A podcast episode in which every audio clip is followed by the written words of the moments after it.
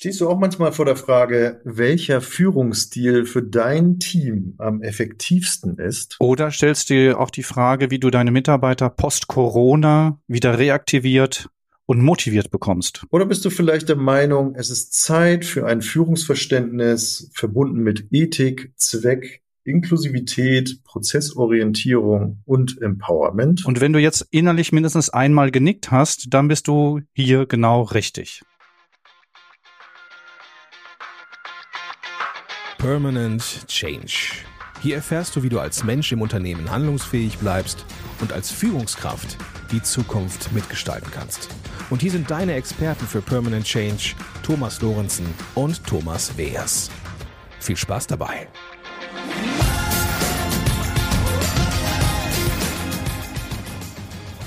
Hallo, ich bin Thomas Weers. Und ich bin Thomas Lorenzen. Und wir beraten Menschen und Unternehmen dabei, den permanenten Wandel agil und selbstbestimmt zu gestalten. Ja, liebe Zuhörer, liebe Zuhörerinnen, herzlich willkommen. Wir haben heute ein äh, spannendes Setting. Ihr habt ja sonst auch immer gehört, dass wir uns virtuell verbunden haben, Thomas und ich und auch mit unseren Interviewpartnern. Und heute bin ich nach Hannover gefahren, um Matthias Sell zu gewinnen für unser Interview. Und Matthias, ich freue mich total, dass du heute dabei bist und äh, für das Interview bereitstehst. Und ich sitze hier in dem Büro von Matthias Sell.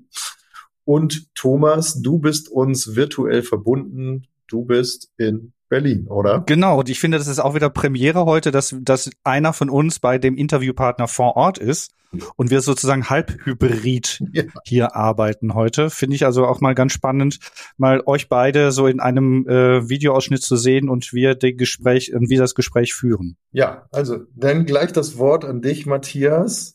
Herzlich willkommen und nochmal vielen Dank, dass du heute dir die Zeit nimmst. Erstmal das Wort an dich, dass du dich vielleicht einmal kurz vorstellst, ähm, was du machst, wo du herkommst. Ja, schön. Äh, erstmal herzlichen Dank für das Interesse und äh, über Führung habe ich mich schon sehr lange äh, auseinandergesetzt und auch über Jahre, 40 Jahre. Und ich bin Psychologe, Grundbesorg und äh, habe über 40 Jahre mit den verschiedenen großen Firmen zusammengearbeitet als Organisationsentwickler und Coach für VW, 3M, Solvay, für Messe Agro, äh, für die NotLB hier in Hannover Wagbo, also die ganze Reihe von großen Firmen.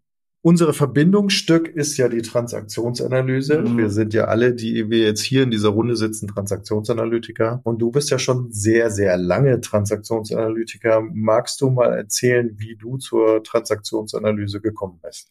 Naja, das ist schon, weil äh, schon sehr 40 Jahre her ist, wenn ich als äh, Gruppenanalytiker im Grunde genommen ausgewiesen und äh, auch Supervisor.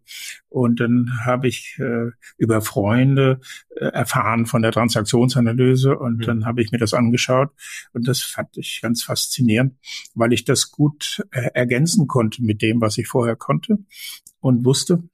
Und dann habe ich mich ausbilden lassen und habe mich dann in allen äh, Bereichen ausbilden lassen in Transaktionsanalyse. Und das mhm. habe ich dann auch äh, gemacht und habe dann auch selber äh, Transaktionsanalyse bei unserem Institut hier etabliert, auch zur Ausbildung. Machen wir immer noch, auch nach 40 Jahren noch und das so mit viel Freude und viel mhm. Spaß. Ja. Matthias, ich hätte mal eine Frage. Du sagst gerade, dass du vor 40 Jahren oder vor vielen Jahren die Ausbildung zum Transaktionsanalytiker gemacht hast. Aus deiner Sicht, da du ja auch heute ausbildest, hat sich was geändert in der Art und Weise des, des Lehrens der, der Transaktionsanalyse? Ja, hat sich äh, sehr geändert, glaube ich, weil der Markt und was da gefragt wird, äh, äh, hat sich schon sehr verändert. Am Anfang war das hauptsächlich dominiert von den Psychotherapeuten und das hat sich sehr verändert, weil heute die Nachfrage nach Beratung und nach Coaching also äh, eminent gestiegen ist. Das habe ich immer schon gewusst, dass das kommen wird mhm. und äh, das auch in den Firmen, nachdem die angefangen haben in den 90er Jahren zum Beispiel ihre ganzen Personalabteilungen und Trainer also abgebaut haben, ähm, äh, dann ist da eine Lücke und da können auch äh, Berater rein und das können natürlich auch äh, gut aus ausgebildete Transaktionsanalytiker hm. machen. Und da hat sich eine große Veränderung gemacht. Also der, die Anwendungsbereiche hat sich ge, geändert. Äh, das ist das eine. Das andere ist, glaube ich, dass auch die moderneren äh, wissenschaftlichen Ergebnisse mehr äh, integriert werden können, zum Beispiel Gehirnforschung, auch systemische Denkweisen konnten jetzt sehr gut integriert werden mit den Modellen. Ja. Insofern ja. hat sich das ganz gut entwickelt. Aha. Das ist schon eine Veränderung. Okay. Für unsere Zuhörer, liebe Zu und Zuhörerinnen draußen, was würdest du sagen, ist für dich so das Begeisternde an Transaktionsanalyse? Naja, weil es auf eine sehr einfache Art eine Griffigkeit ist, um mit Menschen über kommunikative Prozesse zu sprechen, hm. die sie auch relativ schnell erfassen können schwieriger wird's, wenn man dann äh, länger sich damit beschäftigt, äh, äh, dann, äh, dann muss man das theoretisch noch besser äh, reflektieren und da kann man das dann auch weiterentwickeln. Da ist es auch, da ist mittlerweile auch sehr viel weltweit äh, entwickelt worden mhm. mit der TA. Mhm. In Amerika, in England, äh, ja, auch hier in Europa. Okay, ja, vielen Dank. Gehen wir mal auf unser Thema heute, Thomas. Ja, ja Thomas, du hattest ja ähm, Matthias Sell im Kopf, als wir die Vorbesprechung zu dieser genau. zu dem heutigen Interview hatten. Und Matthias, du bist ja, ich sag mal, berühmt in Deutschland für die relationale Führung. Und da wir ja heute das Thema der relationalen Führung uns anschauen wollen und zu sagen, was ist denn das überhaupt? Was versteht man denn überhaupt unter relationaler Führung? Es gibt ja die situative, es gibt die laissez-faire Führung, es gibt den autoritären Führungsstil. Matthias, wenn ich dich jetzt so direkt anspreche, was ist für dich das Herausragende an der relationalen Führung? Ja, das ist, ähm, lässt sich relativ einfach sagen. Äh, äh, am besten dadurch, dass äh, ich immer wenn ich gefragt werden, was ist eine Relationalität? Und dann sage ich immer, äh, erinnern Sie doch nur Ihre erste Erfahrung, die Sie äh, unter der Führung erlebt haben, äh, seitens als Mitarbeiter oder als erster, äh, als Abteilungsleiter so. Und dann beschreiben immer die Menschen sofort eine Szene. Mhm. Äh, und äh, dann sind immer äh, zwei Personen da drin, nämlich ich als Mitarbeiter und die Führungskraft oder umgekehrt, ich als Führungskraft und der Mitarbeiter. Und das Relationale ist jetzt daran, dass diese, äh, diese beiden Personen, äh, der Mitarbeiter und der Leiter, äh, das muss man zusammendenken. Mhm. Äh, man kann das kommunikativ nicht trennen. Und das ist das Neue an mhm. der Situation. Mhm. Also das, Was meinst du mit Zusammendenken? Ja, das also, ist ein gemeinsames, ein gemeinsames Schema von Leiter und Mitarbeiter. Wir, wir können die Reaktion des, äh, des Leiters nicht ohne den Mitarbeiter verstehen. Denn das, jede Situation ist spezifisch. Und wenn wir den Mitarbeiter verstehen, dann verstehen wir auch den Leiter. Insofern sind die übergeordneten Modelle oder tradierte äh, Führungsentwicklungen äh, ein bisschen schwierig, weil das äh, abstrakte Modelle sind, die dann auf die, Mut auf die Mitarbeiter aufgestülpt werden. Und man setzt sich eigentlich nicht mit den Mitarbeitern unmittelbar direkt äh, auseinander, also mit der Gegenseitigkeit. Äh, Relationalität heißt ein Prozess von Gegenseitigkeit. Ja. Und äh, es ist einfach auch keine eine Eins und Eins Personenorganisation, so wird das oft so gedacht. Nein, das, äh, man kann die beiden nicht trennen. Führung kann man eigentlich äh, immer nur zusammendenken. Philosophisch gab es das bei Hegel auch schon mal, dem Knecht und dem Herr. Äh, das ist gewissermaßen wahrscheinlich eine, eine Versuch, das auch zusammenzudenken. Und ich, wir finden das heute in der modernen Psychologie auch. Okay. Also in Vorbereitung habe ich ja gesagt, relationale Führung, ne, hatten wir uns ja schon mal ein bisschen mit auseinandergesetzt, Thomas. Beziehungsgestaltung auf Augenhöhe haben wir eben dazu und Rela also Relation kommt ja aus dem Lateinischen Relatio, das Zurückfragen. Und ähm, wie, ähm, ich habe gerade, als du so erzählt hast, eben so mein, interessant, also mein erstes Bild Führungskraft, was ich habe, war mein Einstellungsgespräch zur Ausbildung. Mhm. Und das waren auch zwei Führungskräfte. Ja. Ähm, und wie, wie kann ich mir das dann vorstellen, so ein Setting? Also ja, klar, ich bin da was gefragt worden und, und wie ich mir denn so die Ausbildung dort vorstelle und das wurde dann beschrieben, wie die Ausbildung so stattfindet. Und ähm, spannend finde ich schon alleine dieses, dieses Bild, wo du gesagt hast, das erste Bild von Führung oder das erste Erleben von Führung. Ja, das prägt sich sehr ein, ohne dass man das so wirklich merkt. ähm, hm. Eric Byrne hat ja mal immer, wenn er Soldaten begutachten sollte und die kamen dann rein, was haben die denn eigentlich für einen Beruf? Und dann hat er das so intuiert, welcher Beruf haben die? Und er hat zu 99 Prozent getroffen. Äh, das heißt, da gibt es eine Kapazität, die, die er dann Intuition nannte. Das heißt, äh, da, da läuft schon viel mehr ab in der Beziehung zwischen diesen Menschen, ohne bevor die Menschen das sich überhaupt klar machen.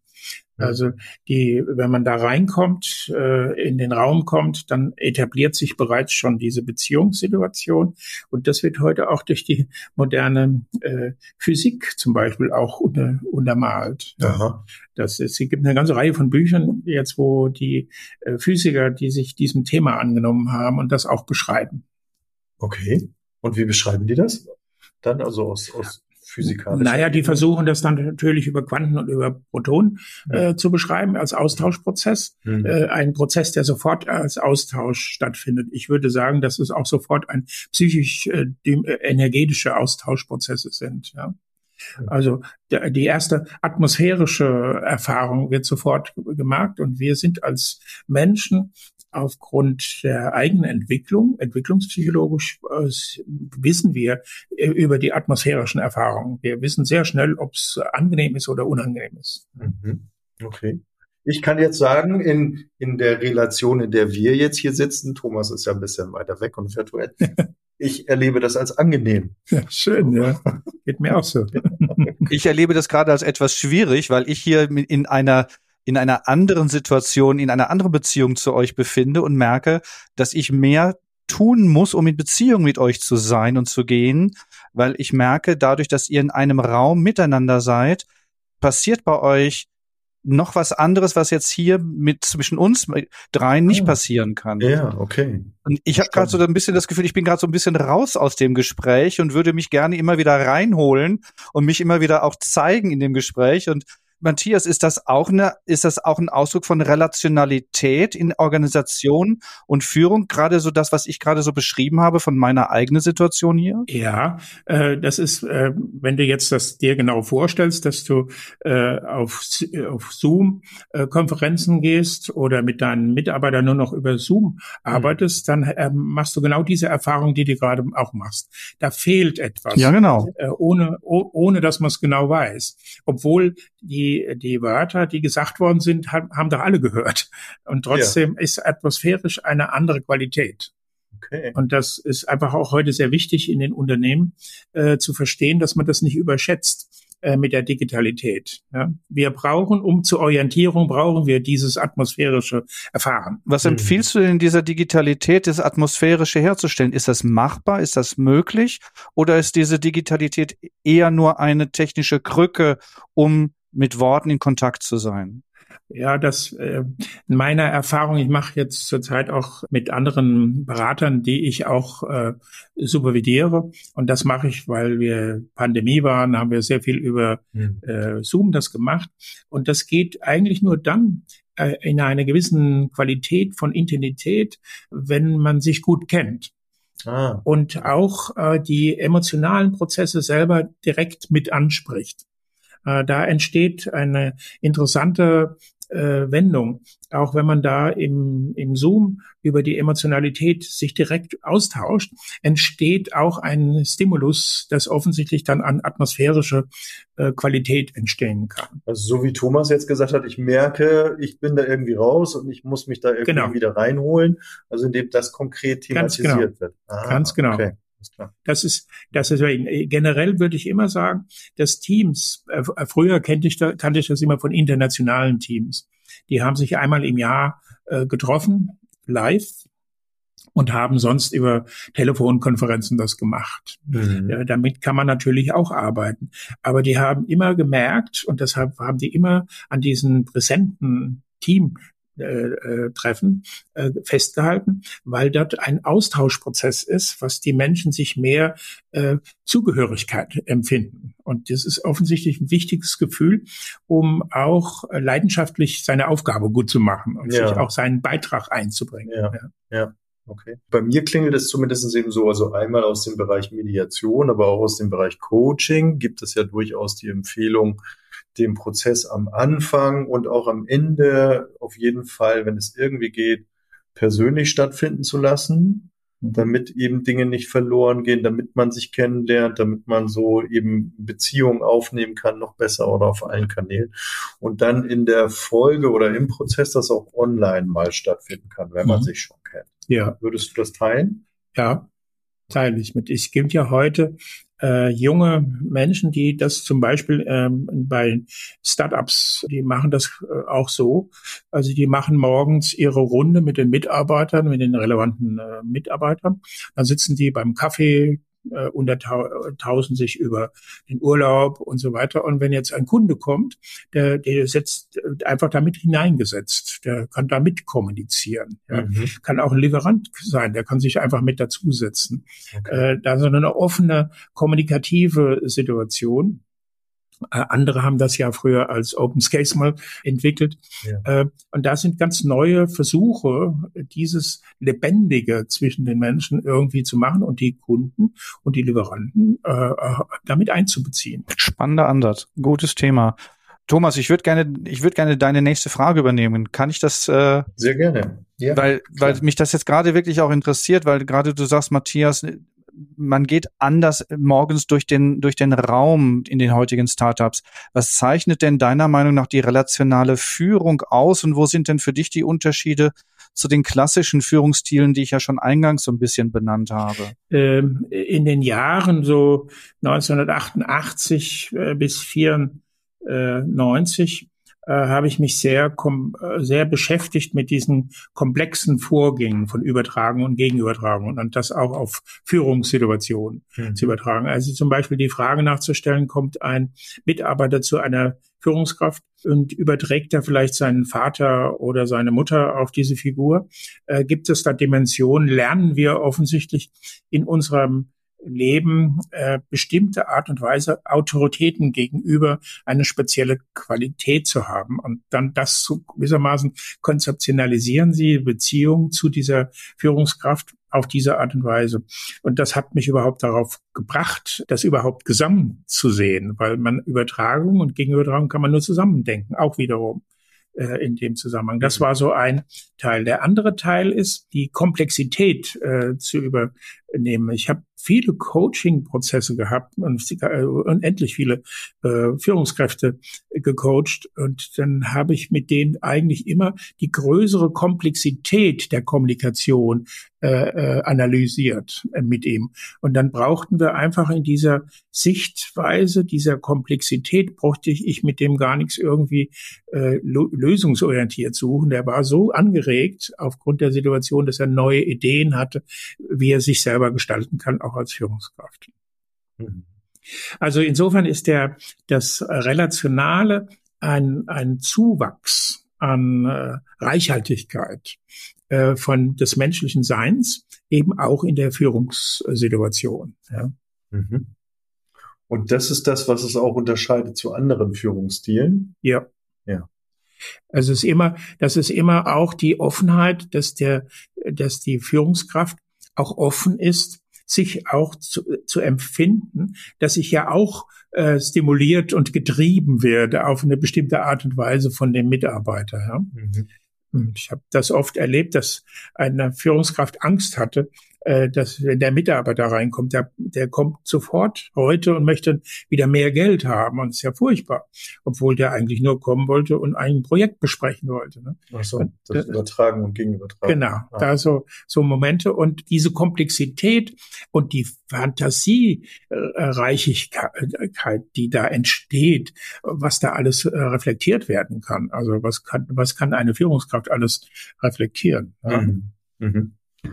Aber du hast jetzt auch gesagt, es, es braucht die Qualität oder die, die Kompetenz eben halt auch selber in sich reinzuhören, selbstempfinden zu sein ja. und auch sich dann ja sicherlich einzuschwenken auf seine seine Mitarbeiter, Mitarbeiterinnen. Und wie ist das, ähm, welche Erfahrung machst du in Organisationen mit diesen Kompetenzen? Ja, das äh, waren immer die wesentlichsten, also die Selbstbetrachtung und die Selbstreflexion, also auch die Selbsterhaltung in der in der Firma und eine Selbstoffenheit. Äh, das habe ich mit den, ich habe über 25 Jahre bei der 3M High Potentials äh, mitentwickelt. Wir haben dort ein Modul, das hieß Personal Effectiveness. Äh, und da ging es immer darum, die Persönlichkeit äh, äh, sich selber zu verstehen und auch zu verstehen, äh, wie man sich selber gestaltet. Ich will ein kleines Beispiel sagen. Gerne. Ähm, hatte auf diesem Workshop eine Führungskraft und äh, der berichtete, wie er sein Team fühlt und äh, äh, berichte, ich mache immer Zweiergespräche mit jedem Ex-Rat Gespräche. Dann haben die anderen drumherum darüber gesagt, wie machst du denn kein Teamgespräch? Das macht zusammen. Das hat eine eigene Qualität. Nee, nee, das mache ich nicht. Und dann haben wir das zusammen analysiert. Und dann kam der Hintergrund, dass er eigentlich in seiner Familie gelernt hatte, äh, wenn er irgendwas wollte mit den, äh, mit den Eltern, hat er entweder mit der Mutter gesprochen oder mit dem Vater gesprochen hat. Die haben niemals am Tisch gemeinsam miteinander diskutiert. Sie haben auch nie gewissermaßen als Familie zusammen gesprochen miteinander. Insofern hat er das Modell, dieses bilaterale ja. Gesprächssituation, das, das, wurde ihm dann sehr äh, deutlich und hat natürlich, äh, war da drin auch stabil da drin und gut, konnte auch gut managen, das ging schon. Aber hat mir dann Jahre danach äh, noch äh, angerufen, hat ihm gesagt, das wäre die wichtigste Erkenntnis, die er mal gehabt hat, äh, das und wo er sich erweitern könnte, ne, dass er sich auch auf andere äh, relationale Situationen mit Mitarbeitern einlassen könnte. Ne? Mhm. Mhm. Das finde ich ein schönes Beispiel, Matthias. Würde ich gerne als Übergang nutzen zu meiner nächsten Frage, weil gerade so die heutige Führungskultur geht ja Richtung Agilität, Selbstbestimmtheit, Flexibilität und gleichzeitig auch starren Strukturen. Gibt es da einen Unterschied zur relationalen Führung in, in Kontakt mit der agilen Führung oder ist das für dich gleich oder wie, wie verortest du diese beiden Führungsstile? Ja, das äh, Agile geht ja im Führungszusammenhang, gibt ja zwei Begrifflichkeiten. Also der ganz ursprünglich äh, ist der Begriff Agilität von äh, Talcott Parsons entwickelt worden. Das ist einfach ein man könnte heute modern sagen, ein Projektentwicklungsprozess. Der hat das dann gesagt, da braucht man Anpassungen, da braucht man Ziele, dann braucht man eine Persönlichkeit in der Interaktion mhm. und dann braucht man kulturelle Werte. Äh, das war sein Konzept. Ja. Das ist aber was ganz anderes. Also man könnte, man konnte das und später in den 90er Jahren gab es ganz viel äh, Six Sigma, vielleicht ist ja, ja ein bekanntes Modell, mhm. oder verschiedene Projektmanagement. Mhm. Das sind Tools ja. alles äh, so. Das ist Agilität als Tool äh, betreiben. Aber es gibt was ganz anderes. Die äh, Unternehmen, äh, die äh, Google und so weiter, die haben das anders begriffen. Die verstehen das unter Beweglichkeit. Äh, die haben digital, Agilität, innovativ verbunden, diese drei Begrifflichkeiten. Und äh, New Work zum Beispiel ist eine Agilität, äh, mhm. dass man sich irgendwo ein äh, bookt äh, bei einem in einem Zusammenhang für eine bestimmte Zeit äh, und dann da wieder weggeht. Also gibt es ganz viele Formen. Das äh, unter Agilität wird auch unter Leidenschaft verstanden. Aha. Und äh, es ist auch äh, agil als eine äh, Reformation äh, der Systemtheorie begriffen. Okay. Also das ist der Axel Ebert, der das mal entwickelt hat. Also da gibt's ganz viele Begrifflichkeiten. Agil meint auch äh, Feedback geben, äh, Lob geben, äh, psychodramische Dynamik entwickeln. Das kann das auch verstehen. Äh, bis jetzt hin zur Holokratie. Äh, das ist Schanzen und Grenzen. Das ist von Maria Scherteller, die das mal entwickelt hat. Das sind, sind so ähm, agile, definierte Konzepte. Ähm, und ich kenne das eigentlich eher so unter der wendig, gewandt, beweglich, lebhaft, gelenkig, rege, behende, eigentlich, eigentlich die Energie schöpfend des Mitarbeiters heißt das. Mhm. Da habe ich äh, ein, eine, im Sinne des relationalen Denkens ein bestimmtes Denken bei der Führung. Normalerweise kennen wir die Pyramide. Äh, der, die Führungskraft ist in der, im Top und die Mitarbeiter sind sozusagen Basement. Ja. ja. Äh, das äh, agilen Denken oder auch das, dazu braucht man eben das relationale Führen. Man muss daneben im Grunde genommen diese äh, autoritäre Pyramide nochmal umkehren und auf die Spitze stellen. Und da ist nämlich die Führungskräfte Basement sozusagen für den Mitarbeiter. Äh, dann, wenn man den Mitarbeiter in die Spitze stellt, äh, dann ist die, die dienende Funktion äh, des, äh, der Führung äh, damit auch der Mitarbeiter unterstützt wird, damit er arbeiten kann, damit er seinen Raum hat, dass der atmen kann, dass er Luft hat, dass der Räume hat und so weiter. Äh, das ist die, das sage ich immer, die umgekehrte äh, Autoritätspyramide. Also re relationale Führung sind beide Funktionen. Die Autoritätsstruktur, das ist die Verantwortlichkeit in der Pyramide und die dienende Funktion, äh, das ist eine Ausgerichtetheit an den Mitarbeiter. Äh, ich glaube, da können wir heute mehr dran arbeiten, weil äh, da können wir jetzt noch lange diskutieren über hm, ja, äh, genau. Strukturveränderungen ja. und so weiter, ja, ja. Prozesssteuerung, ja. Das ist ja. unser tägliches Brot. Ne? Also da haben wir ja dann in der Organisation immer wieder unsere Herausforderungen. Also mich erinnert das, also das, was du gerade sagst, Matthias, auch an ähm, an die, dann den Humble Inquiry, diesen diesen Führungsansatz, dass die Führungskraft sich als ich sag mal, als dienender Mensch mit Nichtwissen über die Fähigkeiten des, des Mitarbeitenden äh, sieht und über Fragestellungen, also dieses Humble, dieses Demütige oder dieses nicht mehr Wissende als der Mitarbeitende, dadurch auch eine neue Fragequalität entwickelt und dadurch den Mitarbeitenden auch die Möglichkeit gibt, wieder Selbstbestimmtheit und wieder eigene Autonomie genau. auch für sich zu entwickeln. Also das hat mich da gerade ja. so ein bisschen dran erinnert. Ja, das relationale Denken ist jetzt wirklich ein neues Denken. Also äh, das ist einfach wichtig. Äh, man muss die alten Ke Konzepte kennen, um neu denken zu können. Also man braucht ein demokratisches Führungsmodell, das ist ja uralt aus 1948 noch entwickelt worden, oder moderne äh, die 3M hatte äh, Leadership Attributes, äh, also so äh, Haltungen, entwickelt, äh, die sie gemacht haben. Das war in den 90er Jahren. Es gab mal so den Begriff der, des, der dialogischen Führung aus Heidelberg, der Herr Kick hat das mal gemacht. Mhm. Äh, oder wie in der TA die partizipative Führung von Kraus, die das ja sehr schön beschrieben hat. Und das Relationale muss das, kann man das bündeln sozusagen, äh, was man vorher da war. Auch ein Relationaler muss demokratisch sein. Ein Relationaler ist natürlich partizipativ. Ja. Äh, und er ist auf die Haltung ausgerichtet und so weiter. Ja. Das ist die Summation gewissermaßen dessen, was es vorher war. Mhm. Okay, spannend. Und wenn man jetzt ähm, relationale Führung in Teams mal betrachtet, welche Wirkung entfaltet das aus deiner Sicht? Also welchen Impact hat das? Na, äh, erstmal ist das äh, eine größere Kom äh, Komplexität der kommunikativen Bedingungen in den äh, Tipps. Ich habe gerade die Tage noch mal mit ein in einer Krankenkasse, in einer großen Krankenkasse, die versucht gerade mit, glaube 70 Leuten neue Pro Prozekte zu entwickeln und wollen das in die Institutionen der Pflegeeinrichtungen so hineinbringen und so und die müssen sich neu äh, orientieren und da brauchen die ganz viel nachdenken, wie, wie kann man heute noch die Institutionen ansprengen, die gar keine Kapazität mehr haben und wie, mhm. wie können die noch was übernehmen. Mhm. Äh, die bräuchten einfach so eine Umgang mit Komplexität. Das ist so, ich sage das immer so wie Chaplin Chaplin hat irgendwann mal in einer Filmszene Folgendes gemacht.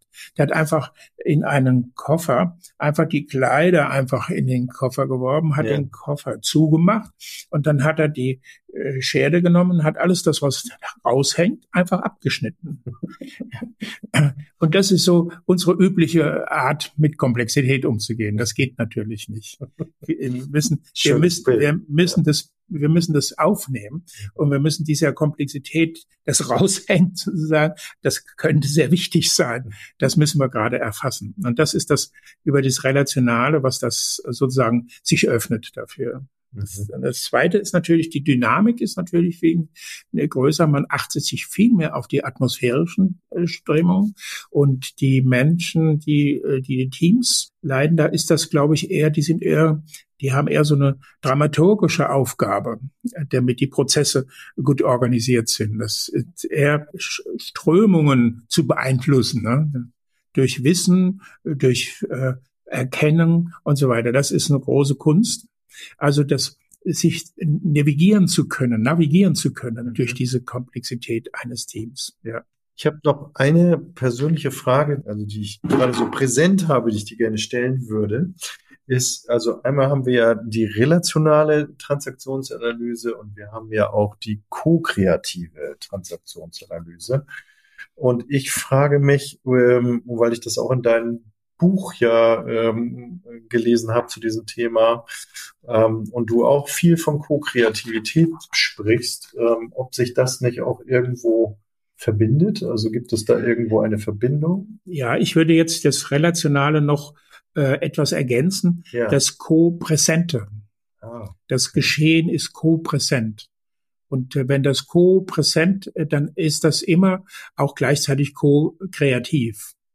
Also ich begreife das eben nicht so. Dann weiß ich jetzt nicht genau von denen, ich habe das jetzt die Tage gelesen, mhm. äh, das Co-Kreative, das ja. ist irgendwie so ein neuer, neuer Begriff, ja. der ins Gesundheitswesen so, so rein äh, entwickelt werden soll. Das wirkt eher noch das eine und das andere als ob man das dann zusammen entwickelt. Der eine entwickelt was, das stimuliert den anderen, dann entdeckt der wieder für sich und dann hat der wieder was und stimuliert.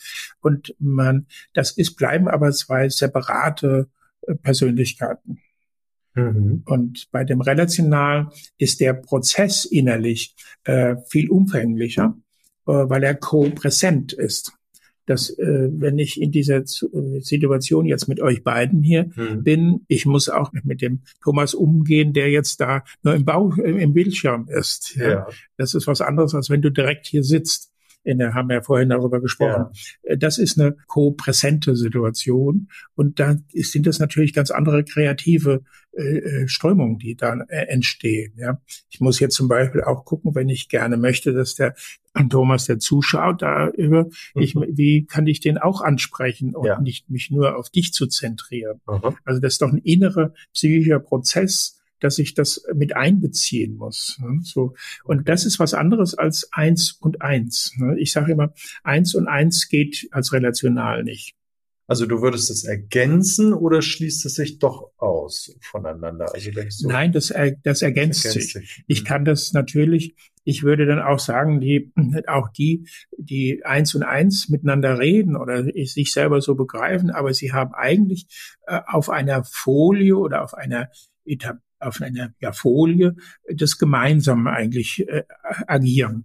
Sie hm. wissen das nur nicht. So habe ich das auch gerade verstanden, Matthias, dass also diese, dieses Co-Kreative sich dem Relationalen nicht so bewusst ist, wie jetzt der Mensch, der in der relationalen Haltung sich befindet. Genau. Und das, mhm. das ist, und diese Co-Präsenz, das, das, ich mag das Wort sehr gern gerade, als ich es gehört habe von dir, weil das zeigt mir, dass so zwei in einer Präsenz miteinander wieder etwas Neues gestalten und wieder etwas Neues ermöglichen.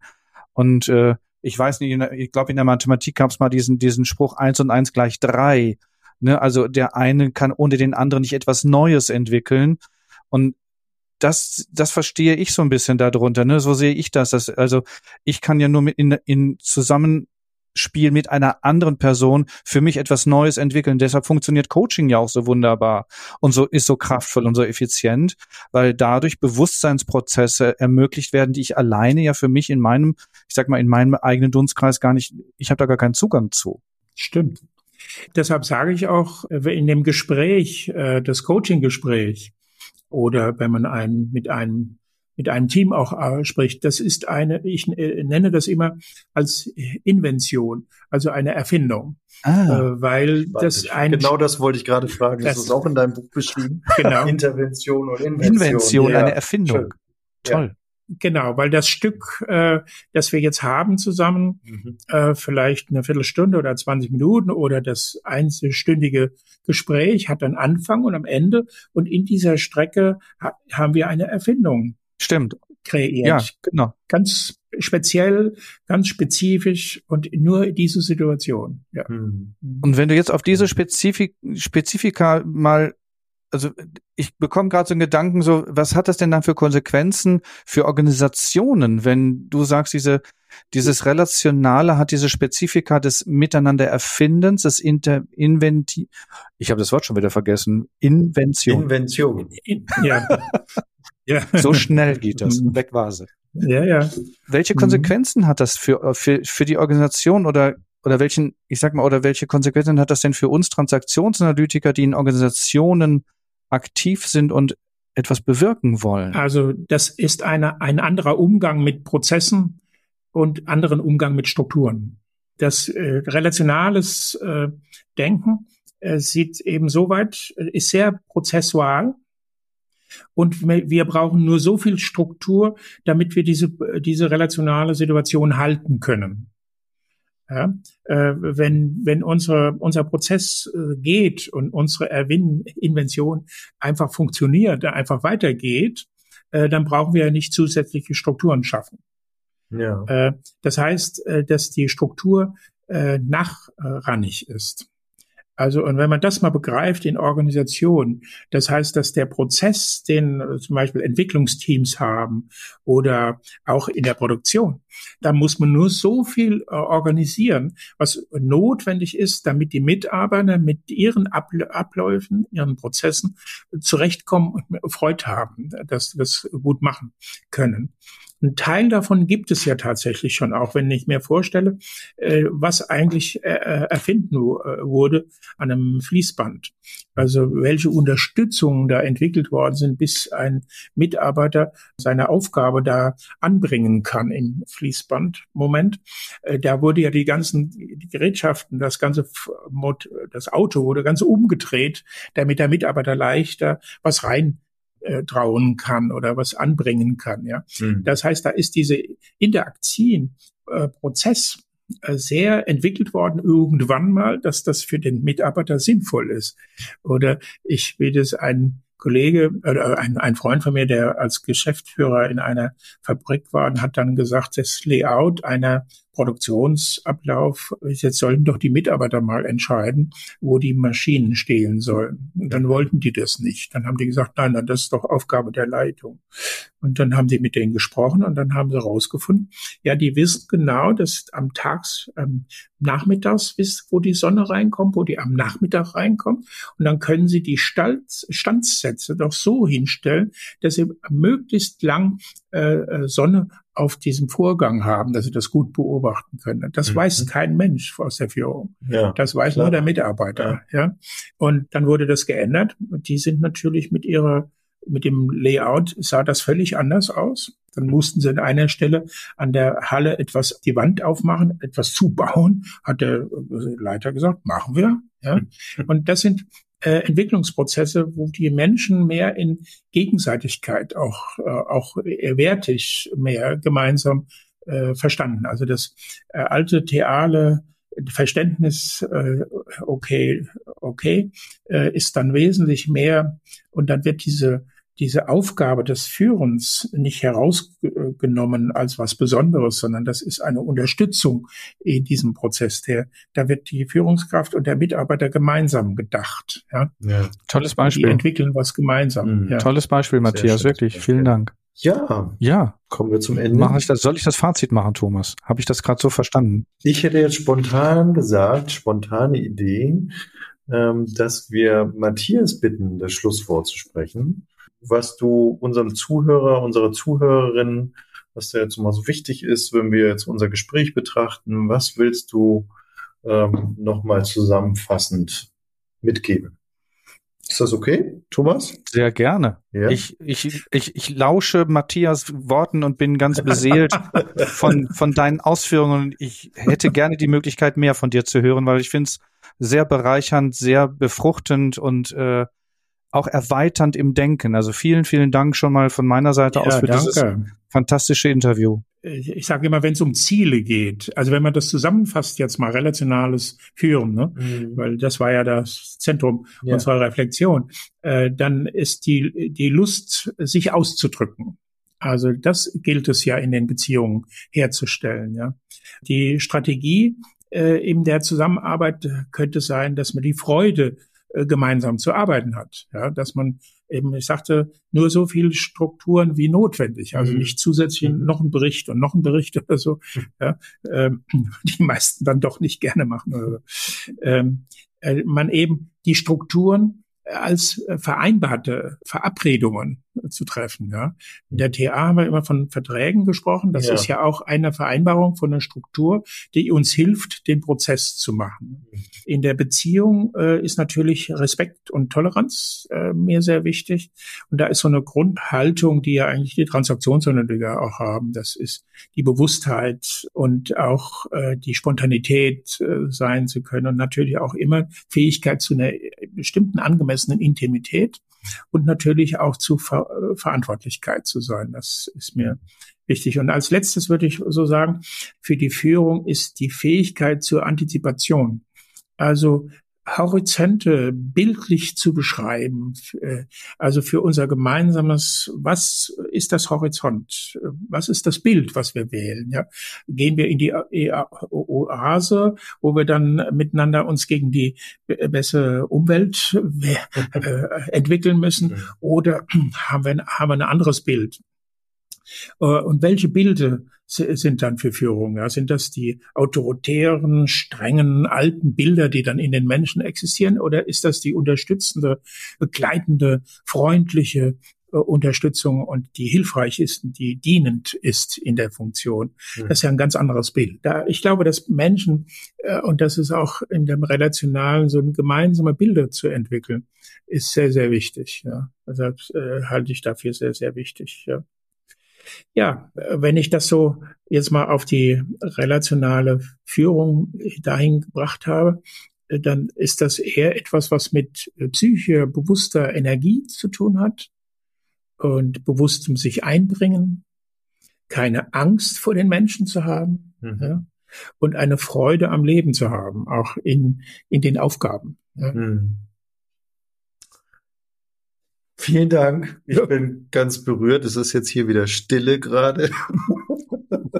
ja, weil, weil ich kann das so, ich bin gerade so sprachlos, weil diese Worte, die du gerade genutzt hast, Matthias, die sprechen mir so aus dem Herzen, wo ich denke, genau dafür bin ich Transaktionsanalytiker geworden und genau für diese Ziele, die du gerade formuliert hast, begleite ich Führungskräfte und versuche in Organisationen dieses Denken anzubieten und, und als Möglichkeit oder als anderes miteinander zu implementieren, zu entwickeln. Also großartig. Vielen herzlichen Dank. Ja, danke, dass ich äh, mich gefragt habt und dass ich meine Gedanken darstellen konnte. Und das fand ich sehr schön. Und ich fand das jetzt auch nochmal äh, eine Herausforderung durch eure Fragen, äh, mich so äh, auf den Punkt zu formulieren. Das ist ja auch eine Herausforderung.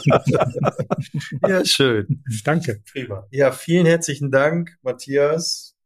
Ähm, liebe Zuhörer, liebe Zuhörerinnen, auch von meiner Seite danke, dass ihr wieder reingehört habt. Und wir, ich wünsche euch eine gute Zeit. Kommt gut durch die Zeit. Matthias, nochmal danke. Thomas nach Berlin. Danke, war mir wieder eine Freude. Ebenso. Ja, dann sagen wir bis zum nächsten Mal. Dann sagen wir bis zum nächsten Mal. Tschüss. Tschüss. Tschüss.